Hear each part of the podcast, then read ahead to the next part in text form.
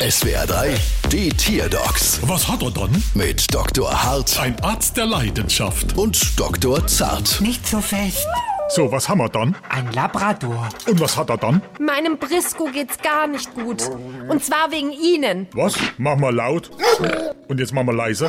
Hm, Haben Sie schon mal mit Fleischknepp probiert? Ja, eben. Daher kommt es ja. Wie? Sie haben mir letzte Woche für teuer Geld verschrieben, ich soll ihm jeden Tag zwei Kilo Flashknepp ins Futter mischen, damit sein Zahnstein besser wird. Stimmt, das haben Sie gesagt, Chef. Ja, und ist nicht besser, warum? Nein, das Zeug bekommt ihm offenbar gar nicht. Ja, was soll ich sagen?